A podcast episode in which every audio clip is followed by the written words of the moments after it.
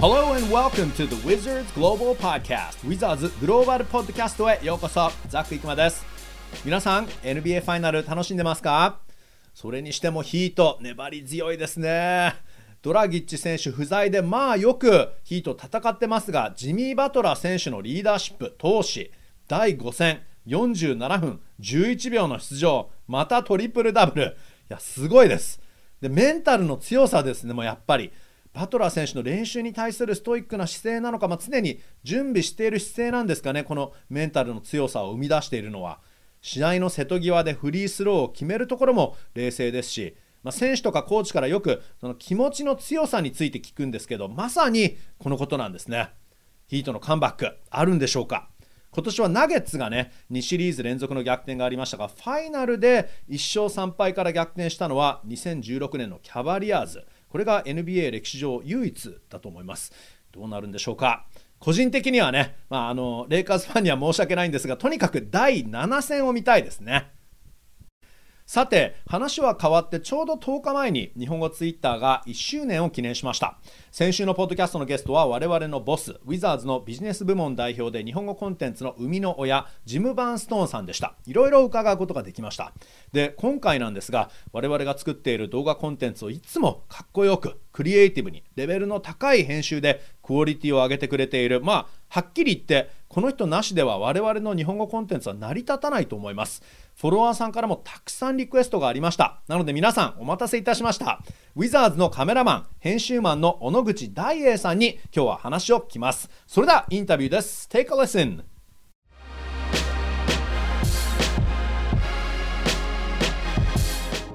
はい、えー、今日のゲスト、ウィザーズ日本語コンテンツチームの小野口大栄さんです。よろしくお願いします。よろしくお願いします。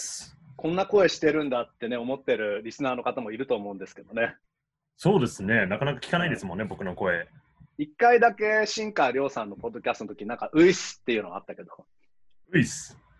そうですね。それ以上でも、大英はどういう人なんだっていうね、あのちょっとミステリーマンにはなっていたから、まあ、せっかくなので、ちょっと今回、あの小野口さんをね、大英さんを紹介するポッドキャストの回としてやってみたいと思うんですけど、まあ、あの大英さんね、コンテンツチームの縁の下の力持ち、あ影のヒーロー、え社内ではロックスターというニックネームがあって、えー、見かけはでものび太くんかな。で、スキルはドラえもんっていう感じで正しいですか？そうですね、ぴったりです。多分見た目もドラえもんです。見た目ほど、はい、いやいや、あの、見た目は結構ね、ハンサムだと思いますけど、まあね、それはまあ。ドラえもんハンサムじゃないですか。はい、ドラえもんハンサムですね、確かにね。はい、あの、まあ、先週がウィザーズ、え日本語ツイッターの1周年だったんですけど、まあ、今回ね、せっかくなので、え小野口さんを紹介するということで、えー、まあ、あの、ウィザーズの肩書きは、えー、ビデオグラファーエディターということなんですけど、まあ、あの、日本語で言うとカメラマン、編集マン、えー、まあ、リスナーさんの皆さんのために、ちょっと改めて、えー、仕事内容と教えてください。ですね、まあ本当に文字通り、あのまあ、カメラ回して、その編集も、そのビデオの編集もするっていう、まあ、そんな感じなんですけど、まあ、あの具体的に言うと、その、えー、ザクさんが、まあ、プロデューサー兼、あのまあ、あのカメラの前に喋る人みたいな、という役で、はい、そのまあ、それに合わせてその、えー、それを撮影したり、選手のインタビューをその撮影したり、あとはまあたまにその練習の様子とか、その他のえインタビュー以外のそういう、え映像も撮って、それをあのザクさんのプロデュースしたあの企画通りにそれを編集組み合わせて、音楽合わせたり、交換を入れたり、グラフィックス作ったりして、え作品をまとめて、あの日本語の、えウィザーズの公式ツイッターに上げてます。日本語コンテンツチームの、まあ、エースカメラマンで編集マンで、もう本当にあの大栄さんいなかったら、もう僕は編集とかもあまりできないので、あまりっていうかほとんどできないので、あの本当大栄さんいなかったら何にもできないと思うんだけど、ウィザーズの組織の中では、まあ、あのエースカメラマン、えー、カメラパーソンのアリエル・ウールフォルクさんがいて、えー、で、あの、タニア・ヘニオさんっていう方もいて、まあ、あのウィザーズの中では全体的には、えー、2番手か3番手ぐらいのカメラで、あとコンテンツチームの編集マンということですけど、えーまあ、あの日本語コンテンツチームでチームに帯同したのが僕と、えー、小野口大栄さんだったんだけど、あのチームとほぼ1シーズン帯同していかがでした？そうですね、まあ、そもそもあの今回のウィザーズの仕事で初めてこのプロスポーツの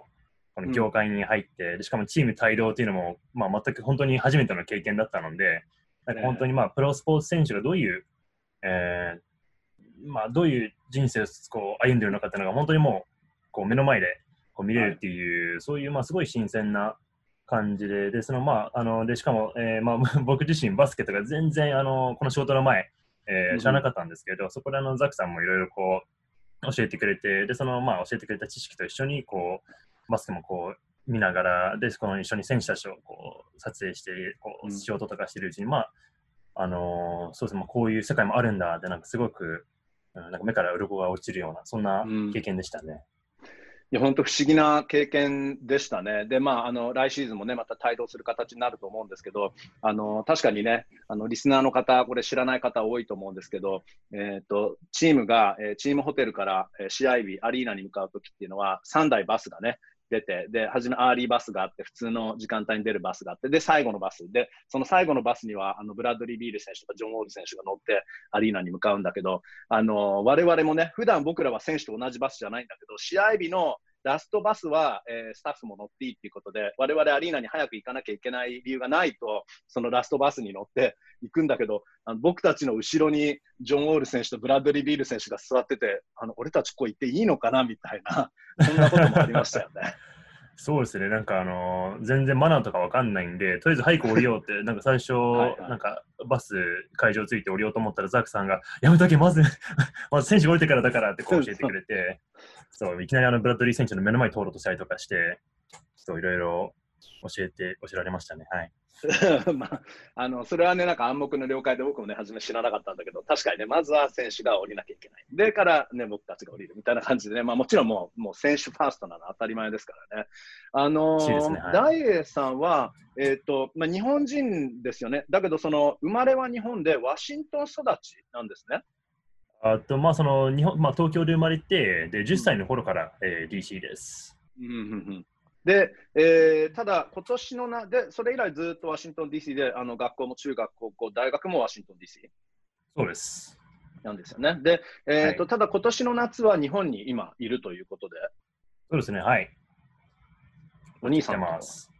はい。そうですね、あの、まあ、あの、そう東京の外れにあの兄が住んでるので、そこに、まあ、うん。オフシーズンってこともあって、まあ、リモートで仕事できるっていうのもあって、はい。まあ、で、他のこともあるので、まあ、ちょっとうんうん、今、東京に来てます。なるほど。じゃあちょっとその他のことも後でちょっと聞きたいんですけど、あのーまあ、一つね、これ、えーアメリカだったらこれ特にあの仕事の場合、採用するときとか仕事場で、えーと、君って何歳とかいうのはほとんど、あのまず採用するときはもうまず違法だし、習慣としてないんだけど、ちょっと、まあ、今何歳か聞いていいですか、大栄さん。いいですよ。あの、24歳です、今は。24! 若いな、はい僕なんかいつも26ぐらいだと思ってたけど、24なんだよね。ザクさんの3分の1くらいですよね。3分の1ひどいですね。あのまあちなみに僕は45歳ですけど、あのまあ、ちなみにね、実はアメリカでなぜこういう質問があの採用するとき違法かっていうと、本当にそれはあの日本だったらね、家族構成はとか、おいくつですかとか、普通だと思うのが、あのまあ、アメリカでね、こうやってもし何歳ですかって聞いて、大英がじゃあ、え去年採用されたときって23歳だってことですよね。あそうですね、はい。ですよね。だから、あので僕はその時44歳だったんだけど、場合によっては初め年齢ってもし聞かれてたら、あの僕はもしかして君はちょっとトゥーオールドだっつってもうあの君はピーク過ぎてるだろうとかあるかもしれないし、逆にあの大栄さんの場合は君は若すぎるでしょっていくらなんでも経験が浅いよっていうふうにちょっと蹴られちゃうこともなくはないと思うんだけどそうやって年齢を聞かないから全くそういうことって関係なくもう本当、あの仕事ができるかできないかで、えー雇ってもらえるってアメリカの環境はやっぱりすごいなと思うんですけどどう思います？いや、本当そうですよ。あのーまあ、特に今回に関しては、まあ、本当にそういう、なんか、スキルだけをこう見て、こう、うん。採用するっていうか、さっきも言いましたけど、僕全然バスケも全然知らなくて、で、だから、あの、面接するときに聞かれたらどうしようと思って、一応一通りウィキペディアを見たんですけど、はい。あのーそう、でも全然そういう質問なく、まあ、ただ単にそのバイリンガルとして、その編集、そのまあ文章力とか、あとはその編集、撮影はどこまでできるのか、本当に仕事に必要な分だけ面接、えーで聞かれて、でそれでこう、ちゃんと雇ってもらって、そこからなんか別に年とか聞かれずに、うん。なんか後の方で多分雇雇われてから、うーん3ヶ月後くらいに僕の、僕たちのボスのジムさんが、あの、はいえ、誰？え ?95 年生まれなの？って言って、その時俺大学卒業したんだけどとかって言って、しかもチェーンメールだったからみんなが、えーってこああ、なるほど。すごいリアクションがあって、うん。でも、全然それでもこう、あの、なんか別に、なんかリスペクトしてくれますし、あの、はいちゃんとこう、いい仕事やったら、すごいちゃんと褒めてくれて、全然その、うんうんその若いからダメだとかそういうの全然ないので、逆にすごい信頼してくれて、だからそこは嬉しいですね、アメリカ。まあ日本ちょっとよくわかんないんですけど。うんうんはい。まあ確かにね、僕もそんなに日本ではそういう今まで経験っていうのがないので、まあ、年齢ってただ聞かれないまま、ね、これまで仕事をずっとやってきてて、ただまあ本当年齢って関係ないから、ただまあちょっと僕が聞きたかった理由っていうのは、あの社会人としての仕事っていうのは、ウィザーズが、えこれに2つ目の仕事で正しいんですか？なんてフルタイムの仕事だと。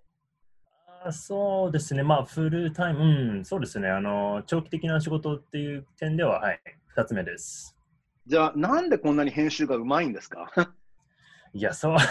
それはですね、あの、まあ、高校の時から、もうずっとなんか、アホのビデオ作るのが大好きで、あのなるほど友達と一緒になんかあの爆発なんかマイマイケル・ベイが作るようなああいうなんか、はいはい。まあ、すごいチャッチいんですけどなんか爆発とかこの銃とかも本当に乱射するような、まあ、そういう、あの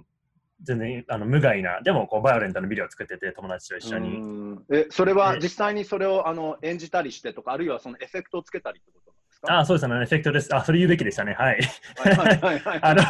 手榴弾とかそういうのを使わずに、あうんの、なんか、あの、なんかプラスチックのあのおもちゃの銃とか、はい。あの、まあ、用意して、それで、あの、うん。なんかそれをこううんうん。撃ってるふりして、後で、あの、はい。エフェクトで加えるみたいな。で、それで、こう、すごいうん。編集にはまって、でそれで、その、まあ、学校のプロジェクトでそれやったり、あの、高校の時に映像のクラスもなんか幸いあったんで、そこで、えーやったり、大学でもやり続けて、だからずっともう、なんか趣味としてずっとやってきたので、はい。そうですね、多分そこからですね、はい。うんうんうん。まあだから趣味としてやってきて、ね、そうやってあのエフェクトとかもそうだけど、そのグラフィックもそうだけど、音楽のセレクションとかも、あのセンスの良さもそうなんだけど、本当にもう何十年もプロで、プロとしてやってきているような感じの、なんかスキルセットっていうの引き出しの多さっていうのかな、に僕はもうびっくりしちゃって、一回だからきっとしょあの初めてちょっとそういうフィーチャー的なものを編集してくれないですかってお願いしたときに、翌日見たらびっくりしちゃって、あの え、これがこんな、ね、若い、本当にまだ、ね、社会人としてはそんな経験がない人がこんな編集ができるんだって、ちょっとびっくりしちゃったんですけど、あのーありがとうございます。編集と撮影もね、もちろんすごくあのいいカメラでいいあの絵をたくさん撮ってくれて、それもね、1年間ずっとコンテンツとしてね、あの使われてきてるわけですけど、編集と撮影ってどっちが好きなんですか、あ、そう、あーどうですか、まあど、どっちも好きで、まあ、まあ、多分たまに内容によっては撮影の方が楽しいというのはあるんですけど、まあ、そうん。の撮影だと、そのなんか本当に、なんか目の前で起こっていることを、そのなんか捉えることができる、なんかこう、本当に目の前にある、起こっていることとこうつながれる、なんか例えばこう、はい。八村塁選手がこう目の前にこう立ってて、で、それをこうインタビュー撮影して、で、その、なんか、カメラではこう映ってるけど、現実ではこう、ね、このルイ選手がこういうふうに喋っててとか、なんかこう、なんか自分の中で、なんかそういうちゃんと記録を作っているっていうか、なんかそういう、あの楽しみもありますし、まあ、絵ももっと綺麗に撮るとか、結構こう、そういうとこナードなんで、なんかこういろいろねカメラの設定とかいじったりとか好きなんで、そういうとこは面白いですし、でも編集も編集で、うん。なんか、あのーなそういうなんかエフェクトとか大好きなんで、その例えば一回、あのーでな、と特になんか内容がアホであればアホであるほどすごい なんかのめり込んじゃって、うん一回なんかあの、なんだっけ、えっと、オーランドであのマジック戦はい。の時に、あの、そう、ザックさんをあの、なんか、ポータルホールからこうテレポートさせたら面白いんじゃないかって、こう、ええしたらすぐにいいねって言ってくれて、あ そういうのやらせてくれるザックさんもすごく 嬉しい嬉しい存在なんですけど、そういう時にこう、なんか余計に多分2時間くらいさあの時間かかるんですけど、編集は。はい。はいでもなんかそういうのをこうややって、ちゃんとこう、ものになって、こう、ツイッター載せて、あの、まあ、一人でもなんか、何これすごい凝りすぎてないとか、なんかツッコミがあると嬉しいですね。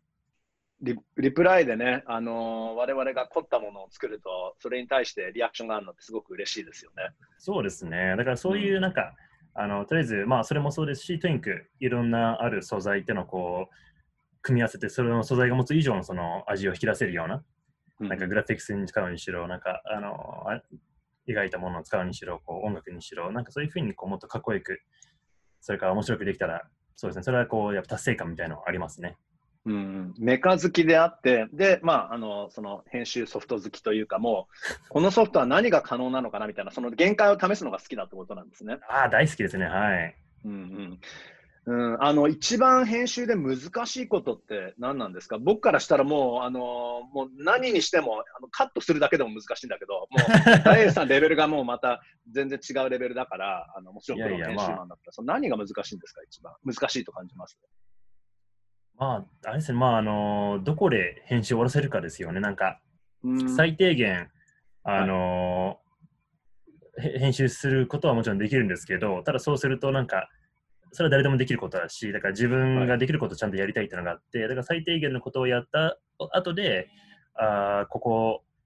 なんかもっとへなんか編集できるんじゃないかって、グラフィックスにしてもこう、アニメーション、いろんな種類があって、なんかそれをこう選んで使うんですけど、なんか、あなんかこっちのなんか方なんかアニメーションの入りのこの方向、上より下の方がいいなとか、なんかこうこだわり始めて、でそういうのをどんどんどんどんあのずっとできる作業なんで、うんうんそれで、あのーなんか他にあ新しいアイデアが思いついたら、あ、それもちょっと試してみたいとかって、まあ、もちろんなんか、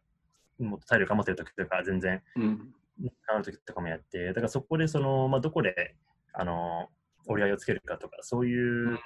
ところですかね。うん。だからまあ、むしろ切りなくなっちゃうっていうとこなんですね、じゃあきっと。そうですね、本当に、あの、まあ、いつも期日があるんで、それに合わせてうん大体やるんですけど、でも、やっぱたまに、うん、なんか、やりたい時とか、そうですね、なんか、いつも迷っちゃいますね。うんうんまああのナレーションとかを僕があの録音してるときとか、あのまあ、ダイエーさんと一緒に撮ってるときはもうこれワンテイクで、あのまあ、これでいいかみたいな感じで 済ませるのが、一人でやって時間があったりするときとかって、やっぱり何テイクかやってみて、どれがいいかなとかになるじゃないですか。で、だけど、はい後々にチェックしてみると、一番初めのやつが結局良かったなとか、そういうのがああってりますね。ただの時間の無駄だったなっていうのが結構あるんですけど、まあ、やっぱり編集もきっと、なんかその作家さんがね、その小説を書くみたいに、あの、編集をし始めたらもう、エディットなんて切りなくできちゃうから、やっぱりそういうとこだったんですね。いや、本当そうです。うん。うーん。あとは、あの、アーティストとしてもね、ちょっと腕を見せてくれました。あの、先日はね、シシーディングゲームで、えっ、と、あれは、オクラホマシティサンダー戦だったと思うんだけど、1時半スタートの試合だったかな、日本でね。あの、はいまあ、すごく朝早い時間とか、ね、朝5時の試合とかありましたけど、朝3時とか。ただ、朝1時半っていう、なんかすごく中途半端で、寝た方がいいのか、仮眠した方がいいのかとか、ちょっとわからなくて、まあ、僕は夜中のゲームをどう観戦したらいいか的な、そのガイド的なね、プレビューの、あのー原稿を送ったときに、えーダイエーに、まあ、単純に編集、グラフィックスとかつけて編集してもらえるものなのかなと思ったら、手書きのアートワークで、えー、GWiz の手書きのアートと、あと僕の、あの、すごくかっこ悪く描かれた似顔絵とかも、あはい。の、すごい多彩だなと思って、何、え、絵描きさんでもある？ってことなんですかそうですね。あの、まあ、もともと、あの、漫画家になりたくて、小学生の、中学生の時とか、はいはいで。それで、それもずーっと絵描いてて、漫画もなんかそれで G ペンとかトーンとかこう、うんそういう専用のこの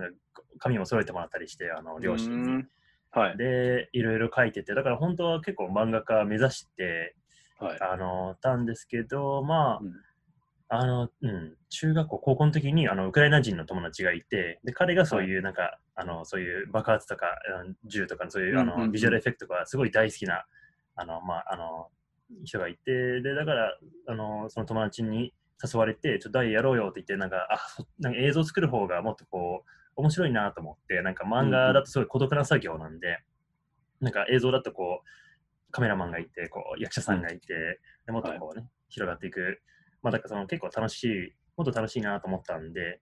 だからそう、だから結構こう、そういうふうにトランジッションというか移り変わりしたんですけど、まあでもやっぱ描いてたんで、うん、全然、うん、書けます。なるほど。じゃあ僕はドラえもんとかのび太くんっていうのは全然間違ってないということで、あの、リトル藤子不二雄って呼んでもいいかもしれない、そうですね。あの僕のそれニックネームです。はい。にあの、ニックネームは僕、ベイビー黒沢とね、黒沢明さんのことを、こうやってニックネームで使っ名前もたくさんありますね、僕。あの、今はでも映画監督のような仕事もしてるんですよね。そうですね、今、まあ、それがもともと、まあ、あの映像を作る人は全員なんか、それを目指したいとかって言うんですけど、まあ、うん。あのまあ、僕もそれ、そうですね、なんか、もういずれはそういう映画、まあ、映画にしろ、そのドラマにしろ、ドキュメンタリーも大好きですし、はい。そういう、とにかくなんか映像の作品を監督したいなと思って、うん。で、だから今回、そう、日本に来たのが、まあ、それも、あの、えーまあ、日本っていう場所でそういう監督の仕事、はい。まあ、全然アメリカでもあのそういう仕事あるし、そのなんか別にそういう機会もあると思うんですけど、ただ日本の方が、まあ一応バイリンガルっていう点で、はい。結構こう独特な、うん、視点とかそのスタイルとか持ってこれて、まあ、もっとこうなんか自分のこの、まあ、あ一種の希少価値みたいなのがあるので、はい。まず日本でその、えーまあ、ポートフォリオっていうか、そういう経験積んで、いろんなこうつてを作って、つながりを作って、そこからあのまたアメリカにもいいかなとかと思ってたので、うんうん今回来て、あのはいまあ、今、あの一つ作品、まあ、40分のショートフィルムの、えー監督を務めることになっています。はい、へえ。あの、あ、ちょっとリスナーさんの皆さんに、あの、はっきりとさせたいところっていうのは、あの、我々は、えっ、と、まあ、ウィザーズのシーズン契約という形で、まあ、日本語コンテンツチームは、だから、あの、シーズン中、インシーズンは、まあ、完全フルタイムで、で、えっ、と、オフシーズン、今はそのオフシーズンモードだから、そういう時はちょっと、なんていうのかな、えーウィザーズはパートタイム的になって、フリーランサーとして僕らは仕事をしているから、こうやって今、映画監督の仕事も引き受けられるということなんですけど、えで、その40分のショートフィルム、えーはい。っていうのは、どういうストーリー、どういうような映画をこれ今作ってるんですか？それどこまで言えるかな？いいのかな？そうですね、うん、どこまでいるんですかね？あーあと、まあ、うん、まあ、あーそうですね。あーまあ、とりあえず、あの日本の男女の、まあ、ラブストーリーで、うん。で、あのまあ、まあ、結構日常にいるような、まあ、そのなんか別に特別すごいっていうあのキャラクターたちじゃないんですけど、うん。その男女の2人がその大学初日に出会って、そこからこう、大学、そこから卒業して社会人になって、でまあ、この大体10年間くらい一緒に過ごすんですけど、そのいろんな思い出っていうのを最初、えー女性のその女性からの視点で描いて、でうその後半はその男性の視点から描いて、そのまあその男女間のそのちょっとした価値観の違いだとか、そのはい。まあそのまあ男女っていうその2人のキャラクターのあの物事の受け止めの違いだとか、そういうちょっと繊細なところうん。を、まああの描くっていう、まあ、この台本僕が書いたわけじゃなくて、その別のはあはあ別の人が書いた作品なので、それを僕がただ受け取って、それを僕映像的うんにこう監督するみたいな、はい。そんな感じです。えー。でもその台本をもう100%把握して、自分のビジョンで、えーあとはもう映画を作っていくわけですもんね。そうですね。だからそこでまあ僕が足せるものとか何があるかとか、まあ、あとは演出とか、やっぱり、あのーそうですね、なんか、まあ、たまにこうセリフとか、やっぱこっちの、うん、こういうセリフの方がもっとこう映像的にはよく聞こえるよとか、そういうのも、で彼女多分、あの作作者の方はそのもっと普段演劇とか小説とか、もっとそういうの書く方だと思うので、だからそこであの、そうですね、あのまあ、映像的には、うん、こうしたらいいよ、まあ、そういうちょっとしたアドバイス的なこともいろいろやってます。はい。うんじゃあこれは、だから、えーまあ、ラブストーリー？ドラマ？そうですね。僕とは無縁の世界ですね。はい。そういや、モテるでしょ、きっと、ダイヤさん。いや、そう見えるだけでね、実は持ってないんですよ。あのこのちなみに撮影っていうのは、あのえロケ地とか、なんかロケハンに行ってるみたいだけど、あのはい。どっかなどういうところでロケをしたりするんですか、結局。あーあの朝もちょうど行くんですけど、一日中、は。い。あの伊勢原市って神神奈川にあって、あのはい。はいすごいあのフィルムコミッションっていうのがあるくらい、結構市役所が力入れて、はい。あのロケあのはははロケをこう提供してて、であの半沢直樹もそこで撮影してましたし、はいはい。結構そういう、まあ、多分アメリカでいうなんか、あーああそこなんだっけ、ジョージア州のあのああのフィルムをいっぱい撮れ撮りやすく、あのタックスクレディットとかくれる場所っていうことそうそうそうそうそうそうですね。んはいはい。までもこれは思い出せないですけど。あのね、結構ガチなプロジェクトっていうか、あのもちろんあのプロデューサーとかファンディングもちゃんとたくさん受けてやっている、もう本当プロの インディペンデント映画なんですよね。そうですね。うんまあ予算、うんまあまあ、ちょっと正確に把握できないんですけど、あの僕自身は、はまあ多分あの1000万、3000万くらいの予算で、まあ、まあそれでもやっぱ映像的には低予算なんですけど、特に40分はいはい。の作品とかって言っても、はいはい。まあでもそこでもやっへぱ初めてちゃんとそういう資金のあるあの制作なので、で結構いろいろ、うん。あのすごいちゃんとしたなんか役者さんとかも来ていただくので、ーうんうんうん。そこは楽しみですね。うん、なるほど。あの、オフブロードウェイ歴もある、えー役者であった私が、えーこのキャスティングされなかったっていうのは謎ですけどね。謎ですね。ちょっと、かすりすらしなくて、そうですね。あの 全く声かかってこなかったですからね。そうですね。うん、なんででしょうね。いやー、はいまあ、はい。今回はまあいやいいとしてね、あの さらに監督として、えーキャスティングもね、できるような立場、え、今回キャスティングもできた立場？ちなみに。あと、まあ、まあ、そこは全然力なくて、僕は。あのあ、そっかそっか、じゃあ、そ,、ねの力あるときにじゃあ声かけてください。そうですね、それはもちろん声かけますよ。もう、どんどんかけますよ。はい、あの、世界一の大根役者ですからね。あのはい、料理次第で美味しくなりますもんね。あのちなみに日本語コンテンツチームって、じゃあその、まあ、新川亮さんは、えーなんていうのかな、すごくビジネスマインドの人で、えーはい本当に、なんていうのかな、ビジネスパーソン的なコネクション作りがすごくうまくて、で、はい。えーまあ、僕はもう本当、ただスポーツ好きの人っていう感じで、まあ、ただスポーツマニアですよね。で、それで、大栄さんはもう本当、こうやって話もっと聞いてると、もうアーティストなんですね。まあ、らしいですね。はい。はい。まあ、自分で、まあ、なんか、まあ、まあ、なんですか、まあ、あーまあ、そうなんですかね。まあ、一応そういう、あまあ、僕がそういうなんか多分メカ好きとか、あの、なんかソフトが大好きで、でそれがたまたまこうアートにつながってるって感じ。じですかね。まあでも、はい。うん。はい、そういうことにしておきます。はい、アーティストです。なるほど。はい。いや、本当にこれからも楽しみだし、だけど今もう一緒に仕事してて、いつも、あの、じゃあこういうちょっと台本を書いた、こういうナレーションを今もう録音して、大英に、まあ本当丸投げみたいな感じで、それでどんなものを作ってくれるかなと思うと、すごいものを毎回作ってくれるくれてるから、本当に、あのね、コンテンツを見てる人からすると、実際にこれ誰がこんなことをや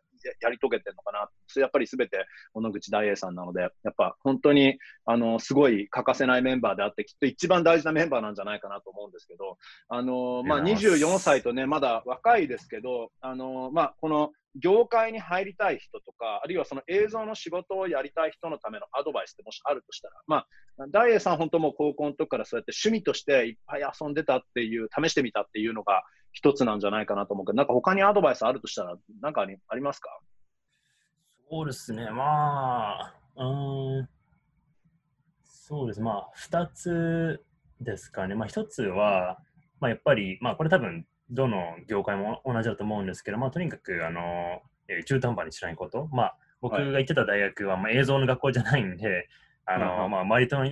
みんなと結構やっぱり中途半端ななんか人が多くて、とりあえず、フィルムやってるから自分かっこいいんだみたいな、ちょっとこう、ちょっと勘違いしてるような人がいたりとか、はい。で、なんか、なんかそういうのが、まあ、僕嫌だったんで、僕は、いや、もっとしっかりやんなきゃって、もっとこうモチベーションになったりとか、とにかくその、やる上で、やっぱ映像ってすごい、なんでしょう、すごいなんか多角な、あーてか、まあ、いろんな要素がある、この、はい。ミディアムじゃないですか、なんか映像もそうだし、あの、お音声もあって、音楽もあって、効果音もあって、ビジュアルにしてもこの、えー露出とか、そのメカ、メカの面とか、その、あの、コンポジションっていうか、そのなんか、ね、ものの位置の置き方とか、すごはいい。たくさん、いろんな要素があるので、それをちゃんとこう、一つ一つ勉強していくっていうか、なんかやっぱりすごくやんないと、本当に綺麗な絵はなかなか撮れないっていうのが一つで、はい。で、あ、てかまあ、うんまあ、それが一つで、で、あのー二つ目が、あとどんどん自分でやっていくってことですか。ら、なんか、なんかはい。こう機会を待つっていうよりは、こう自分から機会をつかみに行くっていうか、はい。僕。も例えばなんか大学3年生の時に、えーすごいボールアパートに住んで、それで、あのー節約できたお金で30万くらいのカメラを買って、で初めてそんな高い買い物をして、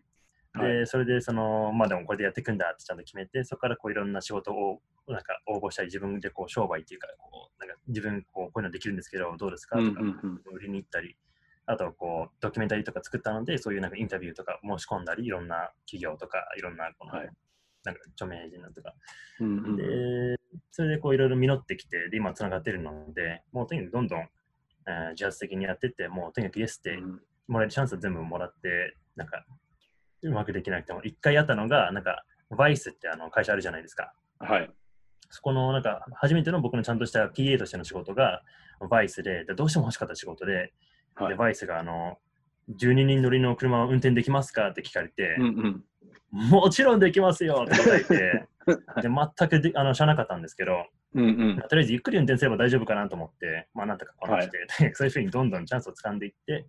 うん。あの自分の価値を証明していければ、まあ、あの行きたいところにどんどん進んでいけるんじゃないかなと思います。うん、だから初めからもう、なんていうんですかね、こういう、まあもちろん映像の会社に入れたら、それはそれでね、すごくいいあのチャンスも巡ってくるかもしれないけど、初めからかなりもその独立というか、そのインディペンデントな気持ち、心構えでやってたってことなんですね。そうですね、はい。うんでこういう仕事あとはもう大学、んうん、中途半端にやらないというか、いかにその実は編集っていうのは何かその、うーんかっこいいものができたとしても、裏はすごく泥臭い作業だと思うから、そうですね。結構その苦労しながらやらなきゃいけないっていうことなんですね。いや、本当そうです。あの、最初は多分めっちゃつまんないです、編集は。うーん、悩みながら。うんそうですねあのそ。それもありますし、あとやっぱこういろんなショートカットとかどんどん覚えていって、こう作業がもっとこうパッパってできるようになったら、その自分が持つなんかビジョンとかにこうなんかパッてすぐにあの絵をつなげられるんで、それでこう、はいもっとモチベーションになったりとか、だから最初はそこに行き着くまですごい長いんで、やっぱ忍耐力も必要ですね。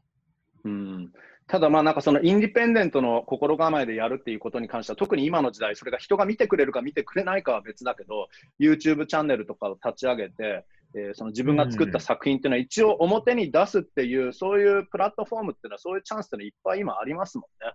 そうですね、本当にあの YouTube もそうですし、あの Instagram とかもすごいあのいろんなそこからすごいなんかビッグになった、ね、映像クリエイターとかもたくさんいますし、はい、でそういうのもこうどんどんこう駆使して自分をこうアピールしていければ、うん、いいかなと思います。なるほど、わかりました。えっ、と、まあ、今日はね、えっ、と、ちょっとダイエさんを紹介したいということでね、まあ、いかにこの凝ったアーティストであるかっていうことをね、えー分かったんですけど、あの他に何かね、あのまあ、皆さん、あの今後、この小野口ダイエーという名前をね、あのウィザーズの一員、日本語コンテンツチームの一員としてだけでなく、本当に今後ね、もしかして、あのー誰、誰々作くのみたいなの、小野口ダイエー監督、えーのなんとかの映画とか、そういうのがね、えーと出てくるかもしれないのでね、この名前をぜひね、あのーチェックして注目し続けてほしいんですけど、他に何か今回言いたいこととか宣伝したいこととかってありますか？まあ今と今はまだ作品も出てないので、とりあえずあの日本語ウィザーズお願いします。なるほど。ですね。簡単だな。あの、確かにねそうですね。まあ、あの、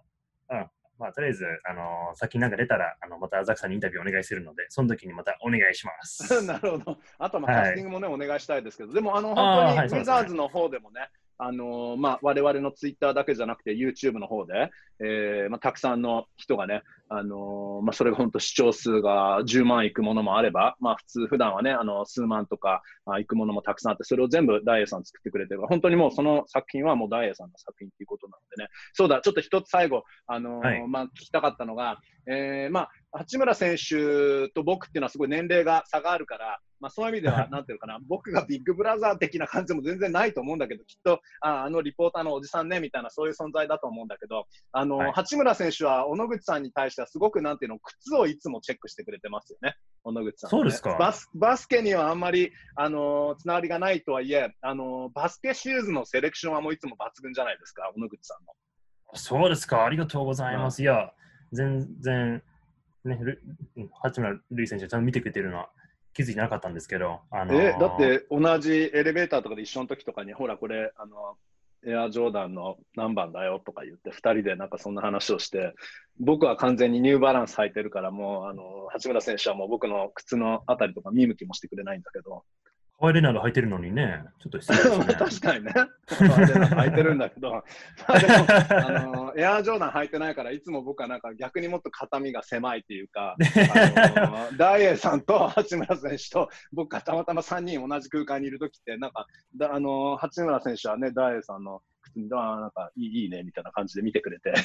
まあ、でも多分まあ年齢が近いっていうのもあると思うんですけどね、もっとこう話しかけやすい。で、しかもやっぱザックさんがやっぱいつもこう話す側なんで、はいはいこう僕は全く話さないだからカメラ回してるだけじゃないですか。はいはい。だから多分こう、なんかそういう点でもこう接しやすいのかなとか、なんかこう、あうん、なんですかね、まああるとは思うんですけど、まあ、ーまあ、そうですね、なるほどね。これからもかっこいい靴を履いて、はい、頑張っていきます。Always nice shoes for sure. Thank you, thank you. はいえー ということで、今日はじゃあ、あダイエーさん、こういう人ですよというね、えー一番このポッドキャストのためのプロフィール写真も一番じゃあかっこいい写真をね、えー使いましょまずい。探します。はい。普段カメラの後ろにいるんで。そうか、いや、だって本当に、あのーオンエアもね、できるルックスだとは思います。オンエアできるルックスってな、なんで僕がそんなこと言ったのかも。ないけど。何そんなことないのまあ、あの、ととにかくですね、あの、引き続き、えー仕事の、えー丸投げが続くと思いますけど、よろしくお願いします。すべてキャッチいたします。はい。ありがとうございます。実はこの後のこのポッドキャストの編集もお願いしますね。そうですね。あの、頑張ります。はい。えーまあ、今日はちょっと貴重なね、みんなにとっても、リスナーの皆さんでも、あ小野口大英ファンがたくさんいるので、貴重な時間でした。ありがとうございました。ファンの方々が、はい。ありはい。がとうございま2、す。3人のね、方が、あの、イギリス在住の翔太、ジョージ、平井さんが聞いてくれれば、もうそれで OK です、ね。もう、それだけ僕はもう幸せです。はい。はい。あと、えっ、と、なんだ、カウルイルイさんと元気元気さんだったかな。えー、もう大英さんの大ファンだと思います。これがあもう3そうですか人のファンですね。はい。よし、バッチリです。はいもう、もう幸せです。はい。えー、ということで、ありがとうございました。えー、ウィザーズのカメラマン、編集マンの小野口大英さんでした。ありがとうございました。ウィース、ありがとうございました。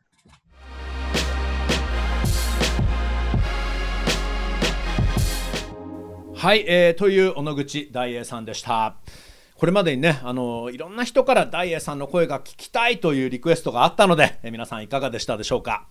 えー我々ね、あの大栄さんと僕は常に LINE で連絡を取り合ってるんですけど、まあ、ここ数週間ね、大栄さんは次のショートフィルムプロジェクトのロケハンとかミーティングで、まあ、そんな中、ウィザーズのコンテンツも編集してるんですけど、えー本当に忙しくて、夜中にね、メッセージが届いたかなと思ったら、早朝にまた違う連絡が来てたりして、本当にあの僕はまだ寝てる時間帯ですけどね、いつ寝てるのかなと思っちゃいます。えーなので、ダイエさん、毎日大変だと思いますが、睡眠はしっかりとって、体に気をつけてください。えーで、皆さんも本当にこのね、小野口大栄、えーすでに NBA の映像業界のヤングスターなんですけど、えー今度は違うジャンルでもこの名前を聞くことになると思いますので、ぜひ注目していてください。えーでは、皆さん、今回はこの辺でお別れです。Thanks for listening to the Wizards Global Podcast. Goodbye.